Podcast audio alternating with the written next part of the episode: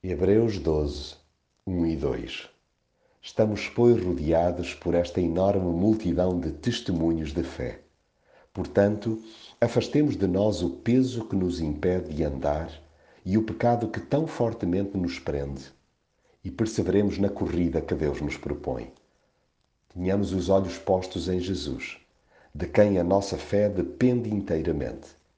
Ele suportou a morte na cruz, sem se importar com a vergonha que nisso havia, sabendo a alegria que o esperava. Agora está à direita do trono de Deus. Na vida cristã, temos uma meta especialíssima no horizonte.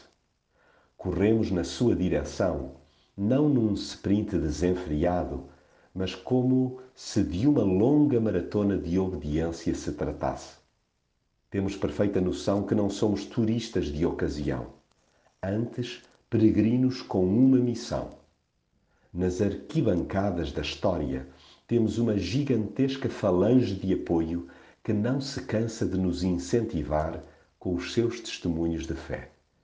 Essa enorme nuvem de apoiantes inspira-nos com o heroísmo com que honraram a Cristo. O seu exemplo encoraja-nos a deixar para trás tudo o que impede a nossa progressão. É nosso dever largar o pecado nas suas mais variadas roupagens e estugar o passo com os olhos postos em Jesus, de quem a nossa fé depende inteiramente. Ele é a nossa inspiração maior e o nosso alvo supremo.